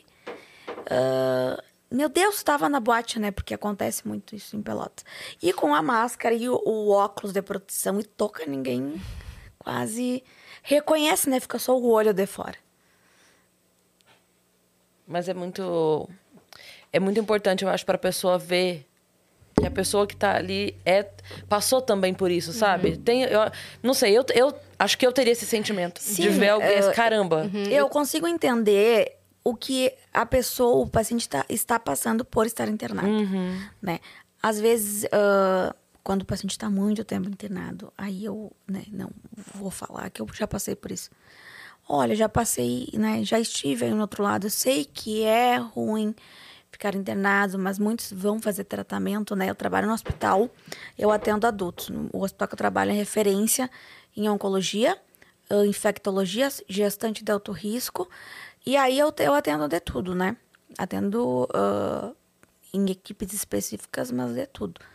E a gente trabalha um pouco da saúde mental também, né? O paciente, quando ele interna, ele tem a ruptura total do cotidiano dele, uhum. né? E das ocupações. Ele era, eh, por exemplo, muitos ali em Pelotas são agricultores, né? Lá nós chamamos colônia ou morar para fora, morar na colônia. Então, muitos, uh, por exemplo, eram plantavam, passavam um dia inteiro colhendo, plantando. A rotina era essa. Um trabalho braçal muito é, forte. É, aí você imagina ficar dentro de um, de um quarto do hospital, né, privado de tudo, né? E aí tento contar um pouco, né? Olha, passei por isso, sei que é ruim, mas é importante para o tratamento. Tem que sair daqui bem, né? Então, uh, consigo me pôr no lugar do outro, uhum. né? Sim. E, e dizer também que não, vai ficar tudo bem, né? Determinadas também doenças, né? Que a gente Sim. sabe. Então, e, e, entender que não é fácil ficar internado no hospital. Né? É, eu ia pedir para você falar detalhadamente para as pessoas que estão assistindo a gente e que tem formas de ajudar. Né? As famílias estão agora num novo momento, indo para Brasília, e que são famílias que precisam, de fato, porque não tem assistência. E como é que está sendo essa movimentação? Eu vi a vaquinha no seu Instagram, então conta tudo para a gente, para a gente explicar o momento que as famílias estão agora. Isso. Muitas pessoas acham, acho que eu já comentei antes, que o nosso o julgamento, né, e o júri foi anulado. Foi anulado uh, em primeira instância. Eles correm mais instâncias, né? Então, no Rio Grande do Sul foi anulado. Então, foi para Brasília. Lá nós temos o STF e o STJ. O processo vai ser julgado lá ainda, né? Foi feita uma vaquinha, né, para famílias, eh, familiares, pais, mães, irmãos, enfim, sobreviventes é, poderem ir acompanhar de acompanhar perto. e pressionar que seja julgado o mais rápido esse processo lá também, né? Porque vocês sabem que às vezes demora anos também. Sim. Pois é. Nós esperamos foi quase oito, nove anos para ter o julgamento. Imagina esperar mais oito, nove anos, né? Não, não tem como. E aí uh, foi feita uma vaquinha. Uh, já estão lá o tio Paulo e o tio Flávio. Dia 17 vão ir também a tia Lígia e outra mãe. E nós vamos ir, né? E tem uma vaquinha, se as pessoas querem ajudar. Eu falo também no meu Instagram, falo ali sobre a vaquinha. A gente tem. Só, deixa eu só perguntar, Cris, o link tá aí pra galera? A gente tem esse. Se a gente puder colocar o link. É, ou da vaquinha ou, ou da, das redes sociais da Kellen. No perfil dela do Instagram tem, a vaquinha, senão a Vani te manda. Pra Será colocar tá aí pra galera que tá no chat pra Não, a poder. vaquinha não tá. Tá não? Não? Mas Ou- eu posso mandar. Tu me alcança o celular. Boa. Eu Manda que a Vani já, já coloca, a gente já manda pro pessoal que tá. Ah, então é importante as pessoas ajudarem. Se não puder ajudar ah, com algum valor, ajudem compartilhando. Uhum, sim. né? Tem alguma hashtag? Sim. Eu não consegui ver. Não. Peraí, deixa eu ver a vaquinha primeiro. Tome seu tempo aí. Enquanto isso, eu vou ver o que, que a galera tá mandando. E é por aqui importante as pessoas acompanharem nas redes sociais, né? Sim, A, sim. a nossa luta. Ah, e nós queremos que se resolva, né? O mais rápido possível e que outras pessoas não passem por isso. Com certeza. Deixa eu só achar.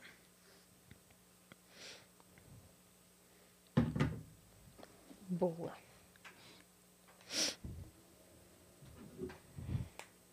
E essa vaquinha importante falar é para ajudar no quê?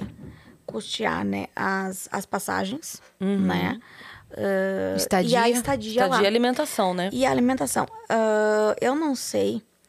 Ah, o tio Flávio e o tio Paulo foram ah, semana passada. né? Aliás, nessa semana, eu já tô agora, parece que hoje é domingo, né? Foram essa eu tava semana. assim também. Né? A hora que eu sábado. cheguei, ela falou, aí ela falou, não, porque amanhã a gente tá aqui. Eu falei, amanhã a gente tá aqui? Ama- É, amanhã a gente tá aqui. Eu falei, o que, que a gente tá aqui amanhã? Amanhã é pra gravar. Amanhã. Não, Cris, hoje é sexta. Eu, ah, é, gente. Ah, é, com feriado a gente fica, né, todo, e é uma semana curta. É. Fica bem, né, desregulado tudo. E aí, ah, Do tio Paulo e do tio Flávio. Você o tio falando. Paulo e o tio Flávio já estão lá, né, são dois pais, ah, incansável, né, na luta nesses 10 anos. Ah, já estão lá. Ah, não sei até quando eles vão- ficar lá. Não, não tem. eh, compararam, acho que a passagem de ida, não sei quando voltam. Pretendem ficar até o julgamento, até conseguir né, que julguem ah, o- os recursos do processo, enfim, a- em segunda e terceira instância, em Brasília. Então, eh, as pessoas procurem também conhecer nossas histórias, né? É. Convido a quem não, não acompanhou, coloque no, no YouTube também no TJRS, olhem o júri, acompanhem o, o que foi, Sim. foram esses 10 dias em dezembro de 2021. Ah, acompanhe as redes sociais, tem a VTSM também, que é a Associação de Vítimas e Familiares Sobreviventes, né? Que foi criada logo depois que aconteceu, ah, em 2013. Tem o Instagram também, né? Eu sigo esse Instagram que foi citado no, no documentário. Sim. Que é o é, Boate Kiss. É Quis que não se repita. Quis que é, não se repita. Esse Isso é outra mesmo. página que foi criada por amigos ah, que perderam, né? Amigos. E também tem a Quis que não se repita, a VTSM. São duas ah, páginas muito importantes. Ah, as pessoas precisam olhar, acompanhar, ah, ver tudo o que aconteceu, né? Uhum. Tem outros sobreviventes também que que lutam pela causa, o Delvani Rosso, Sim. o Gabriel, né? O Gabriel, ah, eu trouxe pra luta, né? Ele acompanhou a- os- eu os 10 anos, falando sobre uh, aliás, oito, nove anos, e decidiu também quebrar o silêncio, né? Cada um lida de uma forma, né? Uhum. Ele E ficou o- em silêncio esse tempo. É, de- é, e agora, do, do ano passado para cá, ele é o novo presidente da associação. Olha aí. Então, incansáveis na luta, né? E outros sobreviventes também ah, que co- continuam nessa. Como Estão- que chega pra você a gravação do documentário e da série? Em que ano que foi isso? Ah, o documentário, nós ah, começamos a gravação antes da- do júri. Eles gravaram o antes, durante o juro, júri, o depois e no julgamento dos recursos e depois ainda. Então começou em setembro de 2021, se eu não me engano. Ah, o Marcelo Canelas, eu conheço ele há um tempo, ele é um jornalista santamariense, né? Ah, fez faculdade lá em Santa Maria. ah, ele trabalha né, no Fantástico. E junto com a TV Ovo, lá que é de Santa Maria, ah, eles me procuraram porque ele gostaria muito de contar, né? não a minha história, porque não é ah, a história, mas a partir dali, né? Me acompanhar tudo. A partir do, do antes do júri e depois. E aí aceitei tudo, né? Porque eu sempre falei sobre o que aconteceu. E eu me considero uma figura ah, na parte dos sobreviventes que dá porta-voz a muitos, né? Tanto sobreviventes, tanto vítimas, Com certeza. pais. E me convidou e eu, eu decidi participar e começaram as gravações. Aí ele ia até Pelotas gravar, né? Depois gravou em Porto Alegre, no júri, gravou, voltou em Pelotas, gravou eh, no julgamento dos recursos, depois na clínica lá da Pelotas. E a série, eh, eu não sei se vocês chegaram a ler o livro da Daniela. O da Todo Dia Mesma Noite. Não, o livro não. Não? Mas a, a Tá. série e o documentário a gente viu. É baseado no livro dela, né? O livro, na época, eu eh, não quis participar, né? A Daniela Arbex me procurou muito tempo ali. Eu fui muito resistente, eu não quis participar na época. Aí conta a história de outros sobreviventes, eh, dos pais. eh, e em 2020, na pandemia, ela me procurou também. Uh, Kellen, gostaria muito de contar tua história. Vai ter um, um, um, um canal de streaming, comprou os direitos autorais do livro. Vai ter uma série, eu não posso contar que canal que é, né? Não contou, não sabia. E eu gostaria muito de contar a tua história, né? Porque, né? Você é uma sobrevivente. Sou uma sobrevivente e, e sempre falei, né? E aí eh, decidi contar e, me- e um dia me reuni com ela e com o roteirista. Aí eu contei toda a história. E aí ela falou: olha, vai ser. A série vai ser baseada na história de dois sobreviventes, de quatro pais, né, que lutam, porque foram processados, e dois sobreviventes. Vai contar. E eu tá. Aí, aí depois, aos poucos, né, ia vendo uh, ela publicando que já estavam gravando. Eles começaram a gravar em 22. uh, isso, pós-júri, né? É. Mas os atores começaram a nos acompanhar e aí eu desconfiei, mas será que é a Paula Antonini que vai né, interpretar minha história? E aí vi, ela via tudo que eu postava, eu disse, mas olha, estou desconfiada, né? Que será ela. Mas fiquei sabendo só depois da- das gravações, né? E eu acho que para todos os atores foi uma história, um- não, é, enfim, contar, né? Ah, interpretar uma história real, né? Que existem pessoas por trás. Então, eu acho que foi bem ah, E é um, difícil. é um serviço também, né? Sim. Foi um serviço. Eu, claro, em, em é outra situação, mas durante o documentário, tem uma hora que é a promotora, acho que é a promotora, advogada, não sei, que ela fala assim: é, eu vou pedir permissão, vou pedir, né, vou pedir desculpa para os pais e tal, mas eu vou ter que colocar a cena do estádio. E aí os pais que estão na hora falam assim: não, é para colocar, pode colocar, porque Ah. a gente precisa que eles entendam o tamanho dessa dor. a cena que apareceu, eu- se eu não me engano, teve duas que eu acho que ela mostrou, né? Uhum. Uma delas foi a do banheiro. Logo que tu entrava assim na boate, tu enxergava o. Era filmando os corpos, né? E aí ela avisou, né? Que se os pais. Assim, ela ia mostrar uma cena muito forte. Que, Se quisessem isso no sair. júri, né? Que se quisessem sair. Mas era para o quê? Para as pessoas, os jurados ali, verem o que tinha acontecido. Claro. O inquérito, gente, eu acho que é, o que ficava ali com os jurados, né? Eu, eu visualizava bastante. Meu Era, Deus. acho que dessa altura, assim, né? Eles tinham acesso a tudo. Fotos, tudo. Tudo, tudo, tudo. E é, muitos pais, né? E todos que estavam ali na plateia, gente, é, eu também não imaginava ver, né? a- a- a- que chocasse, como é que eu posso dizer? Foi muito emocionante ver, né? uh, aquele vídeo. Mas necessário, né? E outra coisa também, outro detalhe, quando comentaram sobre a formação do júri. Que eles estavam priorizando, tipo, mais jovens, que não tivesse aquela idade de, de ter filhos na idade, para que, de repente, não, não fossem pessoas que, que tendessem a Se identificar. entender, a identificar aquela dor, né? Eu, eu não lembro, pra te dizer assim. Eu lembro só a cara de uma jurada. Eu não lembro dos outros. Eu acho que era só uma mulher, não lembro agora se era só uma mulher ou É, eram tinha isso homens. também. Falaram que eram sete, né? homens. Acho que eram seis homens e uma mulher. Eu lembro mais assim da fisionomia dela. Dos outros eu não lembro. Isso que eu olhei bastante pra eles, né? Na hora do meu depoimento, mas assim. Você estava bem participativa, né? Sim. Ah, eu quis eh, dar a entender aos pais que eu estava ali, estava lutando por eles também, né? Ah, mostrar tudo o que tinha acontecido comigo também para os jurados e ter que encarar os réus, que era a primeira vez que eu tinha visto, né? Então, foi bem difícil. Caramba, assim. Não dá pra imaginar a dor de todo mundo, Pois sabe? é. A gente não consegue mensurar a dor. A gente vê até no documentário que um dos pais chora quando vai numa numa, numa conversa ali com o prefeito atual e ele chora e falando assim: vocês não entendem, vocês Perde a não cabeça na hora, né?" entendem a dor, perde a cabeça na hora nessa cena. Ele Mas- fala, "Ah, vocês vão voltar pra casa. Tem, inclusive, um do- dos caras que é, acorda de madrugada assustado e o filho não foi, né? A filha não foi, sei lá.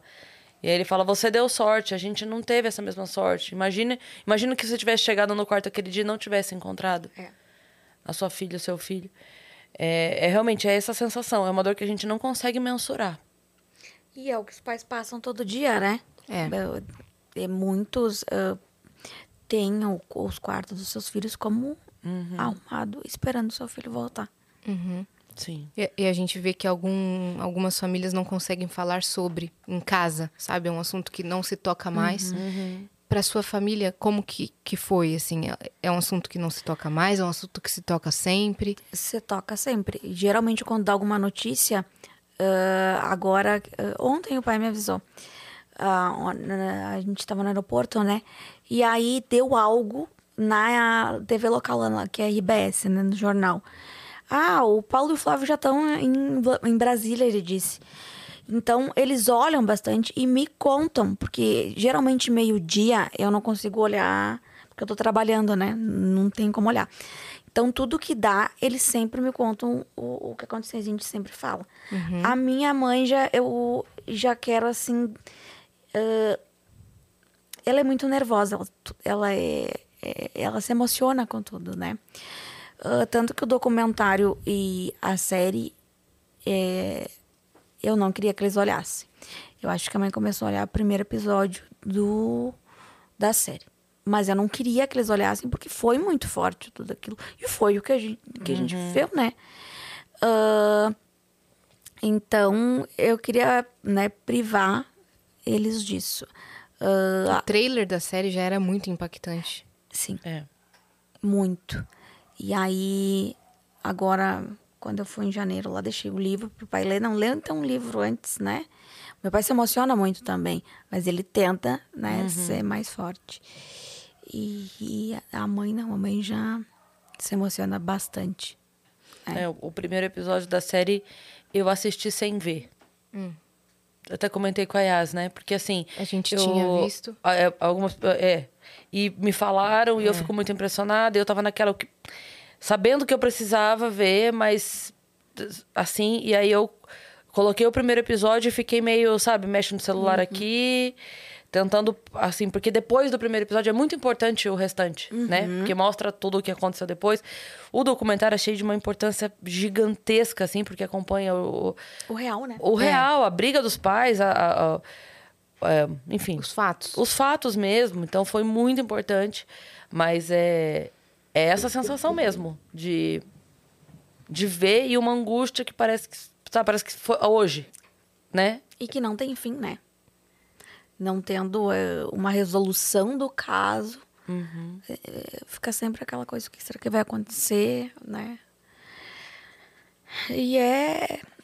É difícil, e é que as pessoas entendam que isso não é... Foi dito muito, né? Que ah, os advogados dos réus que queremos vingança com os réus presos. Não é isso. É responsabilidade. Que eles se É justiça. responsabilizem, paguem pelo que aconteceu e eles vão voltar para suas vidas depois. Até porque a vingança, né? O termo vingança seria compensar e nada vai compensar. Vingança seria colocar eles todos dentro de uma peça fechada, vou dizer assim, Aham. botar-se fogo. É, Não é isso. Isso é vingança. é. A responsabilidade é outra É. coisa, né? E, é- e assim, afinal de contas, pra gente viver em sociedade, é pra isso que a justiça tá lá. Então, Sim. precisa ser feita, né? E que eles ah, e que aconteça essa justiça para que ninguém mais passe por isso, né? Sim. Tendo a responsabilidade, muitas pessoas vão não, eu não posso fazer isso na minha casa noturna, no meu estabelecimento, Uhum. né? E já eh, antes da, da Boate Kiss, tiveram várias outras boates, mas que eu lembro, assim, Teve de Niterói, né? Teve a de Niterói, um caso. eu lembro mais a dos Estados Unidos, que teve. Tem uma da Argentina também, né? 100 Que pessoas. foi- E na Argentina, É. ah, uma foi 2013 e a outra 2004. Olha, Batiquis 10 anos depois, gente. Quase 10 anos. Uhum. Né? E a mesma história. Pirotecnia. Nossa. Como. Ah, Pode não, falar, eu só ia falar que tem uma mensagem Tem pra uma gente. mensagem aqui na plataforma. Eu ia perguntar pra ela assim, eu sei que você fez muitos anos de terapia, foi pro psiquiatra, como ficou pra você a sua relação assim de, de lugares na vida em relação ao trauma, assim, lugares com muita gente, passeios, viagens, festas, é, você fica mais alerta, você foi pra tirar o medo, como é que é essa relação pra você? A primeira vez que eu saí foi em 2013, num congresso, logo que eu tinha posto a prótese. Foi no congresso brasileiro DTO em Florianópolis. Foi a primeira vez que eu saí, no ano mesmo, né? É tu entrar dentro da boate, olhar teto, extintor, saída de emergência, ah, né? As pessoas, tá, como que eu vou sair daqui? O que que eu vou fazer? Ah, agora, atualmente, eu não vou mais, né? Não, não saio mais, nós não saímos. Com a pandemia, eu, eu não gosto de ficar em lugar fechado com muita gente, né? Boate, milhares de pessoas. E nós ficamos, temos que ficar alertas aos lugares que vamos, né? Não, peraí. Aquela saída de emergência tá fechada? Não, tem que estar aberta, né? Já muitas pessoas já me relataram que vão em lugares que às vezes as saídas de emergências, até restaurantes, estão cadeados. Né? Uhum. Tá, pra que que tem a saída de emergência então se acontece alguma coisa, né? Uhum. Isso criou É um alerta para as pessoas também, né? Sim, sim. E das pessoas não pensarem só em, em- em dinheiro, e sim, hum, é, não, vou receber pessoas aqui, tem que estar ok estabelecimento, e, né, para que ninguém mais passe. É fiscalização, segurança. É. Sim. E, e realmente é uma coisa que é, eu sempre tive é, es- esse cuidado, sabe? Sempre foi uma coisa minha, assim, mas depois da, de entrar em contato mais profundamente com a história, porque, como eu te disse, a gente. É, é uma falha realmente nossa. No no Brasil, de certa forma. É porque é tanta coisa, né? Ontem já tem outra tragédia, hoje outra, amanhã outra. É, é tanta. é, A gente se depara com tan- tantos absurdos que. Que poderiam ser evitáveis. É, e, e que é difícil a gente dar atenção para todos os absurdos, né? É difícil, de fato. Mas é importante, de fato, entrar em contato. E foi muito importante. Depois disso, eu fiquei muito. No lance, eu fiz. Eu, quando eu bati o, o milhão de seguidores no Instagram e tal, fui fazer uma festinha. Aí entrei em contato com o lugar, fui lá visitar. Mas a primeira coisa, quando ela falou, ah, não sei o que, é pra cá, fica aqui do lado. Eu falei, mas aqui do lado, cadê a porta daqui do lado? Por onde sai daqi do lado? Sabe? Aí eu falei, então, tá, essa porta tem que ficar aberta, sabe? Você já fica assim. Sim. Com medo que aconteça, É. né? É, e agora até a gente sabe que tem muitos lugares irregulares. Muitos lugares, né? Com o, o incêndio, ah, depois, né, fiquei sabendo que acho que aqui também muitas ah, ah, boates, enfim, fecharam, Uhum. né? que eram irregulares, que não tinham o alvará, que não tinha porta. A, a, a, pra você terem noção, a porta de saída da Botkiss, tá? Era do tamanho dessa porta aqui. Cruzava, pela- fazia toda a volta, pagava nos caixas, subia uns degraus e cruzava pra uma porta. assim. Uma porta normal, Uma pra, porta normal, pequena. Pra uma pessoa passar. pra uma. E a porta de entrada daí, ela se abria, né? Que muitas pessoas, que foi por onde eu saí também, pela porta de entrada. né? Ah, então as pessoas precisam, né? Vou abrir um lugar, um restaurante, enfim, ah, boate, não. Tem que cumprir as normas.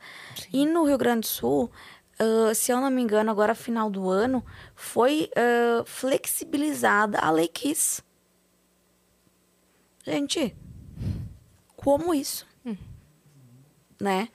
Porque as pessoas ah, com o incêndio ah, ia bombeiros, né? Fiscalizar demorava mais tempo, as pessoas têm que se adequar, né? Os lugares.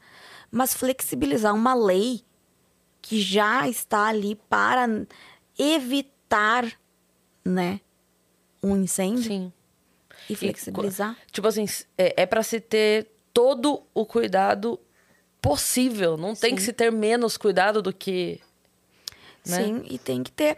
Eu acho que essa boate que tu falou de Niterói aconteceu depois da, da, da Boate Kiss, não foi? Eu não tenho certeza da data, mas eu tenho amigos lá e eles me, me relataram. É, eu não sei se chegou a morrer pessoas, eu acho que sim, né? Sim. Mas não, é tipo, poucas, né? É, não sei se foi a mesma proporção, não. Será? É, mas assim, ah, pra que que vão esperar acontecer? Pois é. É. Uhum. A mesma coisa, Pois é. né?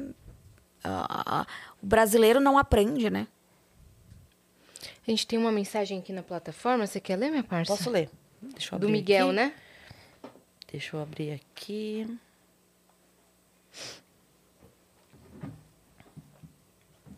Salve, salve, viajantes! Hoje consegui assistir ao vivo, só passando para dar oi para todos aí do estúdio. Não tenho pergunta, mas queria dizer que é revoltante saber que empresários trocam vida e segurança de pessoas para ter menos gastos. Isso é muito comum, infelizmente, e precisa acabar. Beijos, meninas. Rumo a 2 milhões já. Valeu, Beijo, Miguel.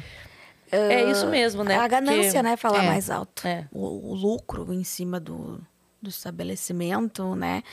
Importa mais do que as vidas. Sim. Sim. É, é aquela coisa, né? Ah, mas o, o, um era 50, o outro era 2. Eu não posso comprar o de 50. Então não compre. Então não faça. E não faz um show com pirotecnia. É. Não, eu não posso fazer o, o, que é o seguro, então não faz nada. Então não faça. Eu, eu queria falar uma coisa. Eu tenho muito medo, né? Qualquer alarme que toque de incêndio. Né? Não tocou no dia, mas ah, já disparou várias vezes lá em teste, lá no condomínio que a gente mora. E eu fico com muito pavor de Dá não crise. saber o que eu vou fazer pra descer. Né? Nós moramos num quarto andar que não tem elevador, né? E eu penso assim, meu Deus, quando toca, né? ah, Agora, a última vez, o, o síndico avisou e eu não vi no grupo do condomínio. Eu me apavoro muito. Eu, eu já acho que vai acontecer novamente e eu vou morrer. Uhum. É um gatilho pra você É o alarme. Muito grande. Uhum. Muito. Um dia que eu tava no hospital e também estavam testando. Meu Deus. Só pensava como é que eu vou descer, né? Ah, o elevador daí não funciona. E, e era um teste. Uhum. A gente se apavora muito. É mesmo, realmente. E bom, Kellen, muito obrigada por você ter vindo contar a sua história. Foi um episódio muito importante, tenho Muito certeza importante. que vai chegar em muita gente. E você merece tudo que há de melhor nessa vida sempre. A gente te deseja todo sucesso, todas as melhores coisas do mundo. E conte com a gente. A gente falou aqui Muito fora do ar, mas de verdade, quando é, for para potencializar, ó, divulgar a vaquinha, divulgar qualquer. Ah, subir a hashtag, pressionar alguma coisa, algum órgão público, qualquer movimento que precise fazer, os nossos viajantes estão aqui com a gente, com certeza vão é, aderir e abraçar essa. Obrigada pelo convite. Obrigada por falarem sobre, né, 10 anos depois.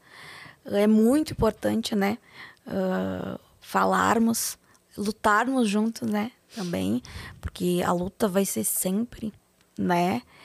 E fico feliz de poder contar um pouco da minha história, né? E continuamos nessa. Sim, Uhum. sim. Né? Agora tem mais essa briga aí, É. Tem em mais Brasília, né? Coloca essa- novamente o link da vaquinha, Christian, pra, pra flodar aí no chat, pra galera ajudar, né? Sim. Lembrando, gente, que essa vaquinha, ela é pro, pros familiares que estão ou que já estão em Brasília ou que estão indo para Brasília para hospedagem, alimentação, até para passagem dos que ainda não estão lá e precisam ir, para fazer essa pressão para que o julgamento ocorra o mais rápido possível e que tenha finalmente um desfecho, né? Ainda esse ano, né? A Kellen também tem as redes sociais dela. Inclusive, como que é a sua relação com as redes, assim? O pessoal te manda muita mensagem? Muita mensagem, muita mesmo. Ah, e agora com o documentário e a série, né? Depois eu saí em férias uns dias também para tentar, né? Assimilar tudo. Ah, eu recebi muita, muita, muita, muita mensagem. Vocês não têm noção. E assim, o carinho das pessoas, o carinho, o amor em forma de mensagem. Isso é muito bom Ajuda. ajuda. E a série e o documentário tocaram muitas pessoas também. E para conhecer nossas histórias, ver que a luta, né, eh, continua.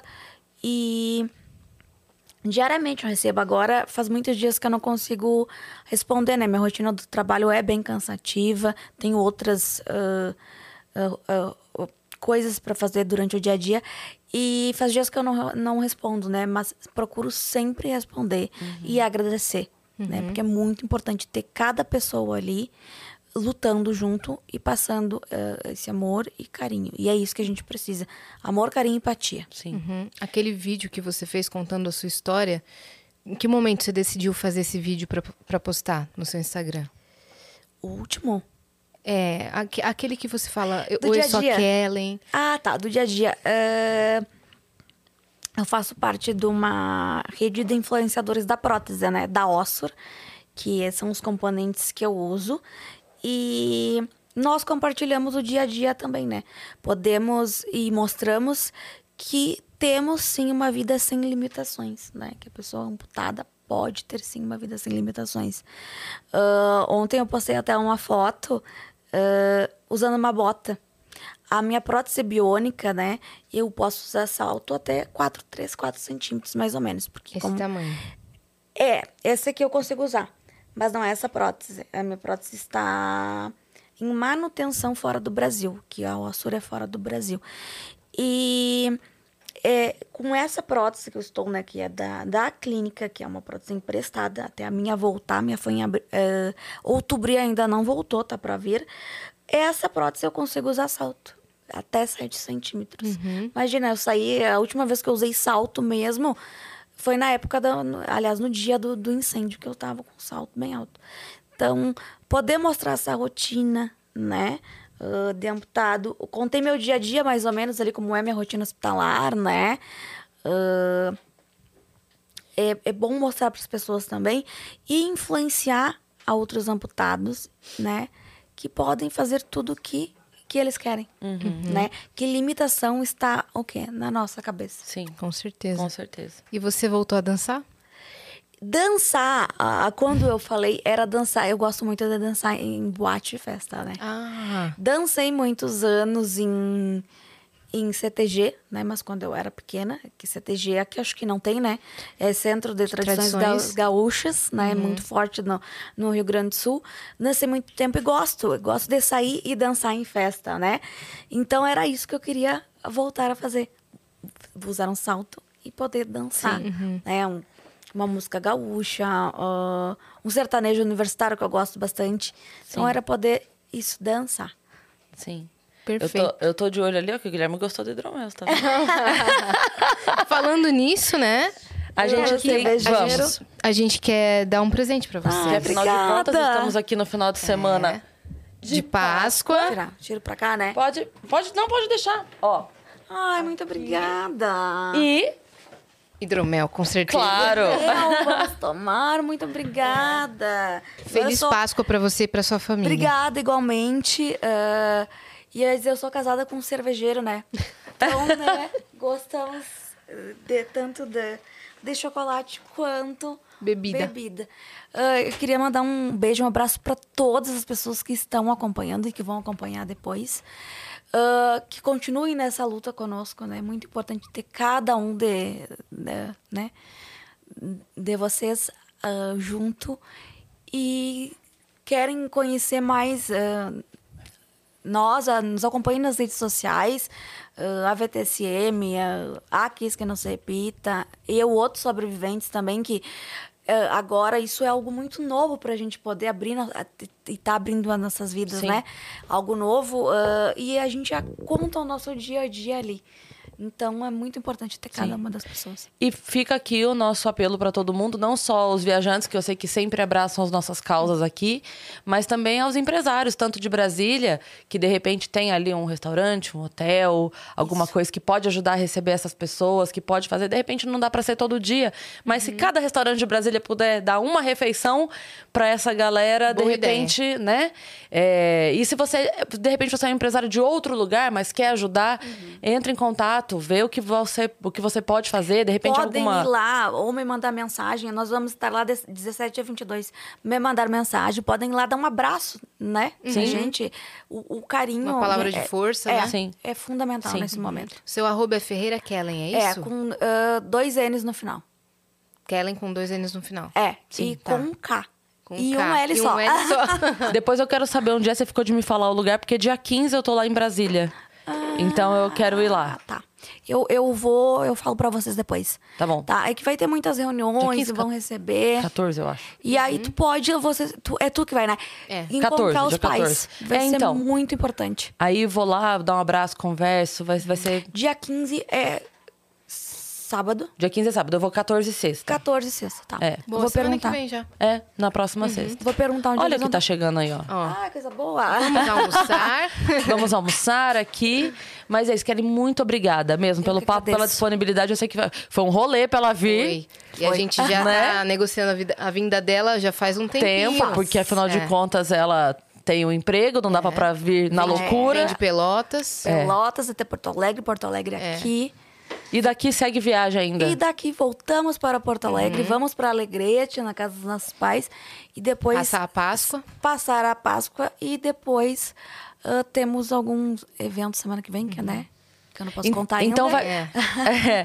Então, se vai ter mais gente, tem que levar mais hidromel. A gente Com já. certeza. já... A, gente vai, a gente vai carregar o carro de vocês de hidromel. Obrigada. E obrigada a você e o Guilherme por terem feito esse É um corre todo pra estar aqui. estar aqui com vocês. Obrigada, Então, viu? sigam a Kela em todas as redes sociais, tá bom? Se inscreve no canal do Vênus, que agora a gente tá rumo a 2 milhões de inscritos. Sim. Né? É isso. E segue a gente também nas nossas redes pessoais, sensuais. Aham. Cris Paiva com dois S e a Zeacine. Segue a gente lá. Feliz Um Páscoa Páscoa. todos e pra família de vocês. E é isso. Um beijo. beijo. Beijo.